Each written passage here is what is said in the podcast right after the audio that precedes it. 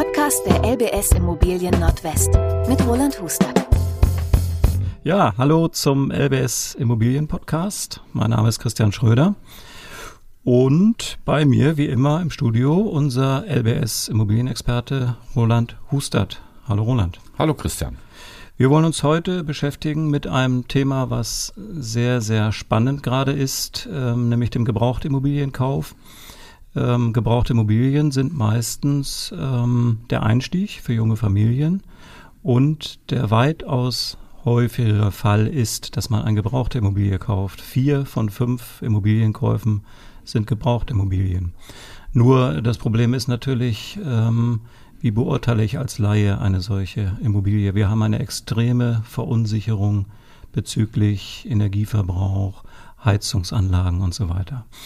Und weil Roland und ich das nicht alleine beantworten können, haben wir uns wieder einen Gast eingeladen. Bei uns ist nämlich der Christopher Tüllmann und der ist extra aus dem Ruhrgebiet gekommen, aus Bottrop, richtig, Christopher? Genau, hallo. Genau, Wunderbar. aus dem schönen Bottrop-Kicheln heute hier in Münster eingetroffen. Sehr schön. Du bist, habe ich mir notiert, seit vier Jahren ungefähr Immobilienmakler und du bist aber, was sich doch besonders auszeichnet für unser Thema heute, zertifizierter Energieberater. Und das ist eigentlich sowas wie ein Lottogewinn für uns, weil Energieberater kriegt man ja angeblich um, im Moment so gut wie gar nicht. Also du bist prädestiniert für unser Thema. Roland, zunächst die Frage an dich. Wenn ich jetzt als äh, Gebrauchtimmobilieninteressent in dem Moment, wo ich mich für eine Immobilie interessiere, die ist dann meistens so 60er, 70er Jahre, oft sind das ältere Eigenheime, ähm, dann ist das vom Preis her meistens äh, für mich eine günstige Alternative. Aber wie bekomme ich die Sicherheit, äh, dass ich da nicht ein Fass ohne Boden kaufe? Wie gehe ich daran? Ich würde sagen, durch gute Vorbereitung. Bevor ich überhaupt mich mit so einem Gedanken beschäftige, Immobilie aussuchen, sollte ich erstmal klären, was kann ich mir eigentlich leisten, den Finanzierungsrahmen abstecken. Dann ist ein ganz wichtiger Punkt, äh, alles rund um Förderung, auch bei gebrauchten Immobilien, gerade wenn sie saniert werden müssen. Also die Förderung sollte ich checken. Das sind übrigens Themen, die wir in unseren vorherigen Folgen schon äh, teilweise behandelt haben. Ganz genau. Und ihr könnt die alle hören auf lbsimmobilienprofis.de. Ähm, da sind die alle im Ratgeberbereich zu finden. Ähm, lass mich noch eben zu Ende bringen, was der Kunde als nächstes machen muss, nachdem er also weiß, was er sich leisten kann. Dann äh, ist ganz wichtig, das tun viele gar nicht, also mal wirklich klären, was sie suchen. Also was will ich auf jeden Fall, was will ich auf keinen Fall. Dann kann ich ein bisschen vergleichen, was es da so gibt in der Region, in der ich ähm, unterwegs bin, in der ich gerne was kaufen möchte. Und dann geht's ans Besichtigen. Und dann sind wir eigentlich bei unserem Thema, also wie gehe ich denn jetzt ran an dieses Thema? Worauf muss ich achten? Und Christopher, ich finde super, dass du hier bist. Du bist ein äh, absoluter Profi, kennst dich sehr gut aus. Wie viele Besichtigungen machst du so im Monat? Also ich würde sagen, wenn man im Durchschnitt sagt, man hätte fünf Immobilien eigentlich so im durchschnittlichen Bestand, ich sag mal, je nach Je nach äh, Zustand oder der Nachfrage äh, nach Immobilien sind es im Durchschnitt, sage ich mal, so 20 Besichtigungen im Monat, wenn man ungefähr fünf Immobilien betreut. Das heißt, du bist äh, immer in der Situation, dass du mit Leuten in Kontakt bist, die genau in der Situation sind, die wir auch heute gerade besprechen. Ne? Worauf müssen denn diese Kunden achten? Ja, ähm, was ist denn die erste Frage, ähm, die der Kunde sich stellen sollte, wenn er äh, dann nach der Papierform, Exposé angeguckt, vielleicht bei euch im Büro gewesen, vielleicht auch nochmal über die Finanzierung gesprochen und dann, dann ins Objekt kommt? Was sollte der erste Gedanke des Kunden sein? Oder was ist der erste Gedanke von genau, den Kunden, also die du hast? Der erste Gedanke ist meistens immer von den Leuten, die dann auch wirklich zur Besichtigung kommen, die sich natürlich schon vorher bei uns informiert haben im Büro dass, ähm, ja, ich sag mal, die Lage und vor allem auch die Räumlichkeiten erstmal wirklich auch in der Realität dementsprechend, was die Leute auch für Vorstellungen haben oder vorher schon über unsere Exposés oder andere Sachen ähm, ja, vorher schon informiert wurden. Und das sind eigentlich so die ersten Sachen. Die Leute schauen erstmal, okay, Räumlichkeiten, Lage vom Haus, generell Aufbau des Gebäudes, passt das? Und dann geht es wahrscheinlich nach ein paar Minuten so ein bisschen in die weiter Details, ins Detail, ne? genau. Mhm. Ähm, wenn ich jetzt so einmal so ein Gefühl habe, ah, diese Immobilie könnte jetzt ja auf mich, auf meine Familie, auf das, was ich da gerne äh, haben möchte, könnte das passen. Ähm, wenn man dann so eine Bestandsaufnahme macht, also was würdest du empfehlen? Wie sollen die Leute, wie sollen die Leute da rangehen? Was sind für, für Fragen dann im Raum? Ja, also hauptsächlich sage ich mal, ähm, gerade auch in der aktuellen Zeit geht es am Ende des Tages natürlich, können die Leute das bezahlen. Mhm. Ähm, ich sag mal, wenn die Leute mit sich dann schon mal so sagen, okay, Lage passt, Räumlichkeiten passt, das Haus wird generell auch mit der Außenanlage zu uns passen. Ähm, ja, meistens, wie gerade ja auch schon gesagt, äh, die Objekte, gerade auch bei uns im Ruhrgebiet, sind eigentlich eher hauptsächlich Nachkriegsgebäude, die, ja, ich sag mal, im größten Teil eigentlich einer größeren Sanierung ähm, die da erforderlich wäre, geht es dann eher darum, okay, ähm, was muss eigentlich gemacht werden, damit wir jetzt hier als Beispiel Familie einziehen können und erstmal die nächsten Jahrzehnte Ruhe haben und nicht täglich hier oder alle paar Jahre eine neue Baustelle haben. Deswegen gucken die Leute sich eigentlich oder sollten sich zumindest dann ähm, die Sachen angucken, was musste akut saniert werden, beziehungsweise was könnte man generell in, ich sag mal, in einem Sanierungsschritt im besten Fall anpacken, damit möglichst alles erstmal auf den Nussstand gebracht wird. Also du würdest die Kunden auch beraten, was man sofort machen müsste und was man vielleicht ein bisschen schieben kann, wenn ihr darüber ins Gespräch kommt. Es gibt ja so Sachen, also neue Leitungen, neue Fußböden, das kann ich ja nicht machen, wenn ich schon drin wohne. Das muss ja auf jeden Fall alles vorher passieren. Aber es gibt natürlich auch Sachen, die man weiter nach hinten schieben kann, vielleicht sogar selber machen kann. Da sprecht ihr auch drüber in eurer Genau, also ich sag mal, das wäre eh die oder die Aufgabe eigentlich von uns als Maklern dann auch den Leuten ich sag mal, nicht so sagen, hier schauen sich das Haus an, das ist es, äh, gefällt es ihnen oder nicht, sondern auch darauf aufmerksam machen, die Fenster sind aus den 70ern, würden vielleicht noch ein paar Jahre halten, wenn überhaupt, aber die sollten sie schon mal sanieren. Ähm, ja, ins Detail Heizungsanlage, Dach, Fassade und halt Elektrik. Also ich sag mal, alles grob einmal ansprechen und den Leuten so einen Rahmen geben. Auf sie kommt, ich sag mal, das zu, das zu oder halt auch im schlechtesten Fall eine Kernsanierung, wobei dann ja eigentlich alles dran wäre zu sanieren dann dann ist es quasi Kernsanierung, versteht man, glaube ich, so darunter, dass man daraus fast einen Rohbau macht und genau. ab da wieder neu aufbaut. Ne? Also Fassade, Innen, Außen, Türen, Fenster, Dach, Keller, vielleicht äh, Heizung, Leitungen sowieso. Mhm. Genau.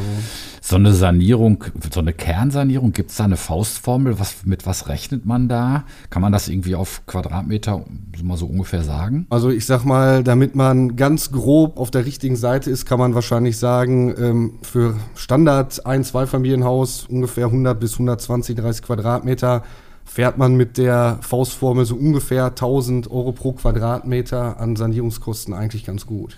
Dann hat man aus einem unsanierten Haus ein saniertes gemacht, aber noch kein Luxusobjekt. Genau, dann ist es saniert, dass es bewohnbar ist. Ja, Stand der neuesten Technik hat, heizungsmäßig ähm, vernünftig unterwegs ist. Luxusgeschichten natürlich, je nach dem, goldene Wasserhände sind da nicht genau, drin. Genau, das ist da nicht drin. Also eigentlich ist da alles drin, um das Gebäude auf den aktuellen Stand der Technik okay. zu machen, so ungefähr. 1000 Euro pro Quadratmeter. Und wenn du mal so vielleicht zwei oder drei Gewerke nimmst, was würdest du sagen, was muss man für ein neues Fenster bezahlen, für eine neue Heizung? Nur damit man mal ein Gefühl kriegt, vielleicht sind ja neue Heizung, neue Fenster drin. Das, die Heizung ist aber alt, dann brauche ich ja nur eine neue Heizung. Was, was kostet eine Heizung? Ich sag mal gerade. Je nachdem, was man sich gerade aussucht, genau. Genau, was man sich aussucht. Dann noch die politischen Geschichten, die ja auch aktuell im Raum stehen. Ähm, ist es dann halt so eine Sache. Also ich sag mal, wenn man jetzt die Heizung tauschen möchte und der Rest, also Gebäude, Hülle, Fenster, Fassade, Dach, einiger oder zumindest dem aktuellen Stand irgendwie entspricht und man dann zum Beispiel eine Heizung wechselt, wäre man beim Einbau einer, bei einer Wärmepumpe zum Beispiel mit Flächenheizung, die dann natürlich mit im besten Fall eingebaut werden sollte, ist man da schnell schon bei 35.000 bis 45.000 okay. Euro. Mhm. Gibt es manchmal auch die Situation, dass es schon Kostenvoranschläge gibt, wenn der Kunde, der Interessent sich das Objekt besichtigt? Sprecht ihr mit dem Verkäufer vorher über so etwas? Also in der Regel, dass wirklich Kostenvoranschläge explizit fürs Gebäude vorliegen, eher mhm. nicht. Manche Leute, Interessenten, die haben sich teilweise gut vorbereitet, weil die wahrscheinlich schon ein bisschen länger auf der Suche sind. Die wissen dann schon die Preise oder wissen aus Vergleichsobjekten dann, ah, das und das wird hier auf uns zukommen. Ähm, die sind, ja, ich sag mal, schon ganz gut vorbereitet, meistens okay. natürlich auch ähm, ein bisschen, bisschen äh, hochpreisiger schon unterwegs, aber lieber so, als dann nachher den bösen Schreck, sag ich mal, zu bekommen und dann gar nicht damit zu rechnen. Aber das ist halt auch unsere Aufgabe, den Leuten das eigentlich schon vor der Besichtigung irgendwie näher zu bringen, dass mhm wenn zum Beispiel eine Kernsanierung ansteht, da nicht nur eine Kleinigkeit an Kosten auf einen mhm. zukommen würde. Ich halte ja immer viel auch von Checklisten. Also sich vorher mal äh, eine Liste zu machen, äh, wo fange ich eigentlich an? Gehe ich im Keller los oder gehe ich im Dach los, um dann so alle Dinge durchzugehen. Ähm, wie findest du so eine Idee, als Kaufinteressent eine Liste im Kopf oder tatsächlich auf dem Blatt Papier zu haben? Ähm, das ist auf jeden Fall gar nicht so verkehrt. Ähm, ich sag mal, auch wenn man sich ein bisschen, selbst wenn man keine Ahnung von der Materie hat, aber mit Hilfe von Checklisten oder viele Leute, die ein Haus suchen, sind natürlich auch schon besser vorbereitet. Die haben auch schon Erfahrungen vielleicht. Ne? Genau, haben Erfahrungen und dann so eine Checkliste kann auf jeden Fall dabei helfen, dass man halt guckt, selbst für, ich sag mal, welche, die jetzt gar nicht wissen, okay, ich weiß, man braucht eine Heizung, aber was gibt es da für Heizung? Ähm, aber mit Hilfe einer Checkliste könnte man natürlich schon mal so ein paar Punkte abarbeiten und wüsste dann auch für sich selber natürlich, was kommt auf einen dazu und damit man halt ja, den auch Überblick nicht, auch nicht verliert. Und auch nichts vergisst. Ne? Genau, also, das, äh, das ist für mich Fall immer auch. wichtig, dass ich dann auch an alles denke. So, jetzt haben wir also so ein gebrauchtes Objekt, 50er, 60er Jahre, sagst du, ist sehr häufig, muss saniert werden. Vielleicht haben alte Leute drin gewohnt, die lange nichts dran gemacht haben. Jetzt haben wir gerade so ein bisschen drüber gesprochen, was das so ungefähr kosten könnte. Wenn jetzt der Makler den Kaufpreis im, im Netz hat oder auch ein Privatinserent und ich sehe das und ich rechne so im Kopf hoch, was ich da jetzt investieren muss, kann ich das dann noch vom Kaufpreis abziehen oder wie kommt man dann zwischen Käufer oder Kaufinteressent, Verkäufer und Makler eigentlich zu dem Preis? Natürlich, wenn man es privat ähm, verkaufen würde, ist es halt so die Sache, wie die Leute den Preis ermittelt haben. Bei uns ist es natürlich im besten Fall so die Geschichte, dass ähm, der Preis, den wir dann quasi für das Objekt anbieten mit den Verkäufern am Markt, dass das natürlich schon mit eingepriesen ist, weil wir können natürlich jetzt nicht ähm, ein Haus, sag ich mal, für einen Preis vermarkten, welches Neuwert oder sanierten Wert äh, entspricht. Deswegen diese Renovierungskosten sind bei uns eigentlich in dem Marktpreis schon mit eingerechnet. Das heißt, wenn ihr das Objekt, also ihr heißt jetzt Profis, gute Makler, seriöse Makler, genau. wenn ihr das Objekt anbietet, dann ist das der Preis, den ihr da im Netz zum Beispiel habt, äh, berechnet unter Berücksichtigung des jetzigen Zustandes, also auch der Kosten, die da noch dazukommen. Genau, also der quasi der tatsächliche Marktwert zum Tag oder äh, Zeitpunkt X der Besichtigung ist dann quasi auch schon mit berücksichtigt ähm, ja, dass Sanierungen anfallen. Dementsprechend wäre das Haus dann natürlich weniger wert als wenn es jetzt lass, Lass uns einfach mal ein Beispiel machen. Also so ein unsaniertes Häuschen mit 120 Quadratmeter bei euch. Du hast gesagt, du kommst aus Bottrop mit einem normalen Grundstück, aber wie gesagt unsaniert und 50 Jahre alt. Das kostet bei euch? Ähm, ja, natürlich Sag je nach Lage Zahl, so ungefähr 300 bis 350.000 okay. mit einem größeren Grundstück. Und dann ist es saniert oder unsaniert? Dann ist es schon ein bisschen saniert auf jeden okay, Fall. Also dann auf jeden Fall nicht kernsanierungsbedürftig. Okay, und wenn man sowas, äh, wo man alles noch machen muss, äh, wenn man das dann findet, dann ist das eben entsprechend billiger. Ihr bietet genau, das dann preiswerter an. Genau, gerade auch aktuell in den Zeiten, wo wir uns heute befinden, in den Zinsen, ähm, ist es natürlich auch realistischer, um dann das Objekt auch im bestmöglichen Zeitraum zum bestmöglichen Preis zu verkaufen. Ähm, ja, ist es dann natürlich mit berücksichtigt. Mhm. Die Bank spielt da ja auch so ein bisschen mit rein, ne? denn wenn ich als durchschnittlicher Kunde vielleicht 20 Prozent Eigenkapital habe, brauche ich aber eben 80 Prozent Kredit und die Nebenkosten muss ich auch noch bezahlen. Und die Bank bewertet ja dieses Objekt auch nochmal. Genau. Das ist der sogenannte Beleihungswert. Wie, wie berechnet so eine Bank den? Also der Beleihungswert der Bank, einfach halber gesagt, bemisst sich im Prinzip eigentlich 20 Prozent weniger als der tatsächliche Kaufpreis. Wenn der Kaufpreis allerdings auch realistisch ist, da guckt sich die Bank natürlich genau. die Bodenrichtwertkarte an und äh, vergleicht auch nochmal mit Objekten, die sie in der Nachbarschaft schon mal beliehen hat und weiß dann eben ganz genau, ob das funktioniert oder nicht. Ja, ähm, wenn jetzt so ein Hausverkäufer mit dir als Makler über sein Objekt spricht und einen völlig unrealistischen Preis äh, will, äh, wie geht ihr denn dann damit um? Also gebt ihr das dann stumpf weiter und dann muss der Kaufinteressent das merken oder wie macht ihr das? Also ich sag mal, zur aktuellen Zeit ist das Wichtige halt den Leuten, weil viele Verkäufer sind halt noch so ein bisschen in den letzten zwei, drei Jahren, was man jetzt auch nicht negativ vorhalten kann, es ist noch nicht so lange her. Dass die Preise mal zurückgegangen sind. Die haben noch genau. die alten Preise im Kopf wahrscheinlich. Ne? Genau, und mhm. in den letzten Monaten hat sich halt so viel verändert wie in den letzten vier, fünf, sechs Jahren nicht. Ähm, deswegen haben halt viele Verkäufer teilweise auch noch alte Vorstellungen.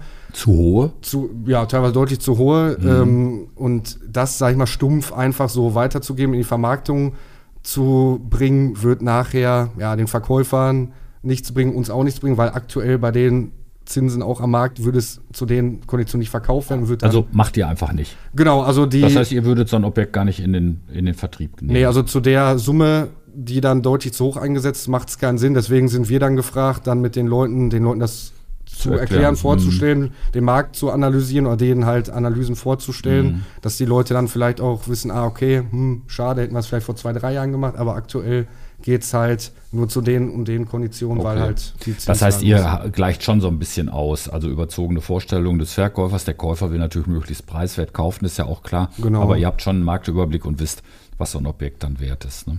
Genau, das ist. Wird dann am Ende trotzdem noch ein bisschen verhandelt?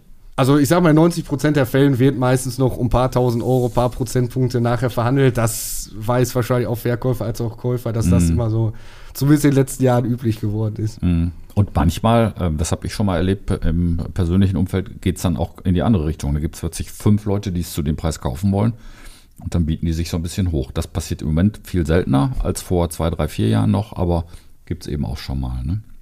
Vielleicht sagst du noch mal was zum ähm, Maßnahmen verschieben und zu äh, Eigenleistung. Nehmen sich da viele Leute viel vor oder können die das realistisch einschätzen? Da gibt es solche und solche, sage ich mal. Also ich sag mal, natürlich aktuell eine Familie, wo, ich sag mal, Onkel, Tante oder sonst wer äh, auch aus dem Handwerk kommt, die können natürlich dann das Ganze gut unterstützen, gerade bei den aktuellen Preisen äh, für alle Geschichten. Manche Leute, die würden sich übernehmen oder denken, okay, wir würden das Haus gerne haben würden ungefähr 50.000 Euro Sanierung reinstecken und den Rest selber machen, aber rein realistisch würde man damit weit nicht kommen. Mhm. Da müsste man auch so fair sein und den Leuten sagen, naja, es wird wahrscheinlich nicht klappen, außer ihr wollt jahrelang auf der Baustelle wohnen. Mhm. Deswegen teils, teils. Also hm, okay. Und wenn man, wenn man dann hinterher merkt, dass man es doch nicht schafft und eine Nachfinanzierung braucht, dann wird es auch schnell mal teuer. Da kann ich äh, aus meiner Perspektive nur sehr dringend von abraten. Also man sollte vorher wissen, was man braucht, inklusive der Sanierung, denn wenn man sonst hinterher nochmal nachfinanzieren muss, dann ist es ähm, schnell, äh, ist man sehr, sehr schnell ähm, im oberen Bereich der Zinsen und das ist nicht schön. Lass uns nochmal über so eine Sanierung reden. Ähm, wie lange dauert sowas eigentlich? Also ich weiß, Wärmepumpe im Moment furchtbar schwierig zwischen einem halben und einem Jahr Lieferzeit, aber ich meine es ein bisschen anders. Also wenn ich jetzt vom Suchen bis zum Notartermin, vielleicht bis zur Übergabe, das haben wir schon mal besprochen in einer anderen Folge, drei bis vier Monate gebraucht habe, so dann wird das Haus jetzt übergeben, dann habe ich es und jetzt fange ich ja an mit der Renovierung oder Sanierung. Was muss man da so rechnen? Also ich sag mal natürlich, neben der langen Wartezeit für die Heizung sieht es bei anderen Geschichten wie Fenstern, Haustür, Dachdecker, also für Dachdämmung oder Dacherneuerung, sieht es mittlerweile schon ein bisschen positiver aus. Hat vielleicht auch damit zu tun, dass der Neubau ein bisschen zurückgegangen ist und da dann wieder Kapazitäten frei geworden sind. Oder auch durch die gestiegenen Kosten jetzt nicht mehr alle Leute, ich sag mal, zu günstigen Konditionen Handwerker bekommen und dementsprechend auch ein paar Handwerker, ich sag mal, Aufträge wieder zurückgegangen sind. Aber. Sag ja, mal ein paar Monate. Wie lange dauert das? Ein Vierteljahr oder länger? Also ich sag mal, wenn wir wieder bei einer Kernsanierung sind, oder mhm. zumindest, dass da schon, Wo schon richtig gemacht was gemacht werden muss, ja. Ähm, also sind wir mindestens, würde ich jetzt behaupten, bei drei, vier, fünf, sechs Monaten. Also ungefähr okay. drei Monate bis halbes Jahr. Mhm. Und äh, helft ihr beim Handwerker finden auch mal? Also gerade wenn man den Ort wechselt, weiß man ja vielleicht gar nicht, mit wem kann ich denn hier sprechen. Habt ihr so ein Netzwerk oder gebt ihr Tipps oder Empfehlungen jetzt aus deiner Rolle als Makler? Dadurch, dass wir ja bei uns zum Beispiel, wir sind jetzt im Kreis Recklinghausen hauptsächlich unterwegs und da kennt man natürlich auch schon durch andere Sanierungen oder mit Interessenten, die mal ein Haus gekauft haben, die, die dann auch mal positive Rückmeldungen geben oder sich dann im Nachhinein noch mit denen unterhält, hat man erstens ein Netzwerk, aber auch Empfehlungen ähm, die man natürlich auch immer den Leuten geben kann. Also ihr könnt auch ein bisschen helfen, wenn ein Handwerker gesucht wird. Genau, also mhm. da gibt es eigentlich immer wen, den man zumindest weitervermitteln mhm. könnte. Unterlagen, lass uns noch mal kurz über Unterlagen sprechen. Checkliste haben wir gerade schon mal besprochen beim Besichtigen. Was gucke ich mir denn an an Unterlagen, wenn ich äh, das Objekt besichtige? Wir sind wieder im Gebrauchten äh, vielleicht im alten. Ähm, was habt ihr, äh, wer besorgt die eigentlich? Habt ihr, ihr die besorgt oder muss der Verkäufer die bereithalten? Wie geht das? Also wenn der Verkäufer, also ich sag mal, umso mehr der Verkäufer schon bereit liegen hat, umso besser und schneller kann man das natürlich alles aufarbeiten. Ähm, ich sag mal, irgendwo fehlen natürlich immer irgendwelche Sachen. Energieausweis gibt's sehr selten, ähm, manchmal fehlen auch die Grundrisse sobald dann mehrere Unterlagen fehlen, ist dann die Sache, dass man halt für oder bieten wir natürlich den Service an, für die Leute dann bei der Stadt nachzufragen, die Hausakte einmal einzusehen und die wichtigsten Sachen für den Verkauf dann auch aufzuarbeiten. Das heißt, die sind dann da, wenn der Kaufinteressent zum Besichtigen kommt. Genau, also spätestens dann oder eigentlich schon vorher, vor Vermarktungsbeginn, mhm. also bevor es quasi in die Öffentlichkeit mit der Vermarktung startet, sind die Sachen eigentlich alle von uns schon aufgearbeitet. Mhm. Das heißt, Dann kann ich mich als Kaufinteressent in Ruhe auf die Suche machen und mir das angucken und dann finde ich auch hoffentlich was. Ja, Christopher, ich glaube, über den Energieausweis sollten wir noch mal extra reden. Das ist ja ein super spannendes Thema, aber das machen wir nicht heute. Ich denke auch, weil wir wollen ja unsere Hörer nicht erschlagen. Ähm, waren wieder eine Menge Tipps heute dabei und ich hoffe eher Mut machen als abschrecken. Also ich habe für mich gelernt, ich muss mich wieder, wie bei der Finanzierung, über die wir gesprochen hatten seinerzeit auch, schon auch ein bisschen selber vorbereiten, idealerweise als Interessent. Ich soll nicht nur ähm, prüfen, was habe ich so an, an Bedarf generell, was passt so am besten zu mir und meiner Familie und denjenigen, die da einziehen wollen. Und ähm, ja, ein bisschen sich äh, technisch schlau zu machen über, wenn ich ein gebrauchtes älteres Haus kaufen möchte, was ja seinen Charme und Reiz hat, unbenommen, dann äh, sollte ich mich schon ein bisschen mit Gewerken beschäftigen. Man hat heute so viele Informationsmöglichkeiten im Netz, in Magazinen und so weiter. Und tja, dann finde ich halt idealerweise so jemanden wie den Christopher, der nicht nur Makler, sondern auch ein Energieberater ist. Und Stichwort Energieberater, Energieausweis, wie komme ich da dran, was kostet der Förderung und so weiter. Das machen wir in der nächsten Folge. Für heute vielen Dank, Christopher, dass du da warst. Roland, Dank auch an dich. Sehr gerne. Wir ja, sagen gerne. alles Gute, bis zum nächsten Mal. Tschüss. Ciao. Tschüss.